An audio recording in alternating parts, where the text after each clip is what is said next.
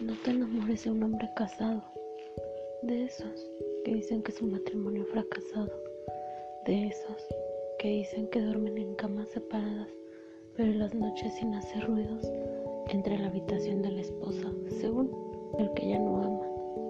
O peor aún, te manda mensajes después de haberle hecho el amor cuando su corazón aún está agitado y tú suspirando por sus textos falsos No te enamores de sus detalles que tiene contigo, ni de las flores, esos son los peores. No creas en juramentos cuando te diga que tú eres la mujer de su vida, pero por el momento no la puede dejar y pone cualquier excusa.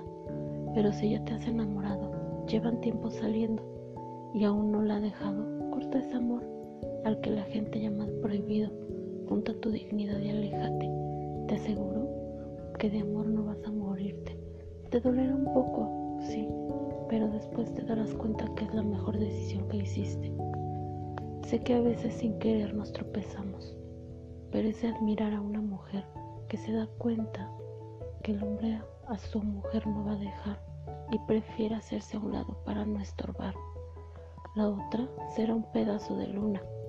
¿Cuándo has visto una media luna hacer un eclipse con el sol? La tierra siempre está en medio de ellos. Por costumbre, agradecimiento por los hijos o cualquier otra excusa, él no la dejará.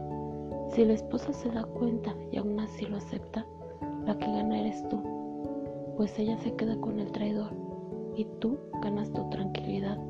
No te enamores de un hombre casado Abre las puertas de tu corazón y déjalo ir. No serás la primera ni la última en sufrir, y el traicionero e infiel sus malas mañas difícilmente las va a perder.